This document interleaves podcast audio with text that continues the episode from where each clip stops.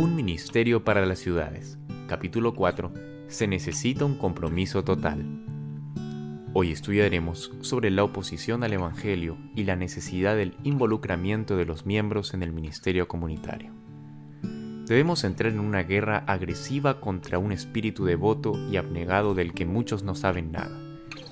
A medida que se ofrecen oportunidades, que se abren puertas y la palabra de vida es acercada a las personas, comenzará a funcionar la oposición a la verdad.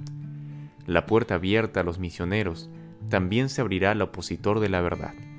Pero, si la verdad es presentada como es en Jesús, los oyentes son responsables de su rechazo. Al ver las ciudades no trabajadas, nuestros hermanos se dan cuenta de la magnitud de la obra por realizarse.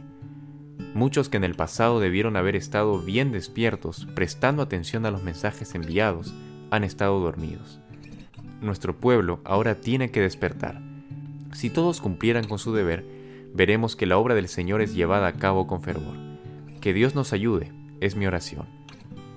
Las ciudades están repletas de iniquidad y Satanás sugiere que es imposible hacer algo bueno dentro de sus límites, y así, lamentablemente, son descuidadas pero allí hay perlas perdidas cuyo valor no podremos entender hasta que busquemos fervientemente y las encontremos. Podría haber cien obreros donde apenas hay uno, que podrían buscar diligentemente, con oración y con intenso interés, a fin de encontrar perlas enterradas en la basura de estas ciudades.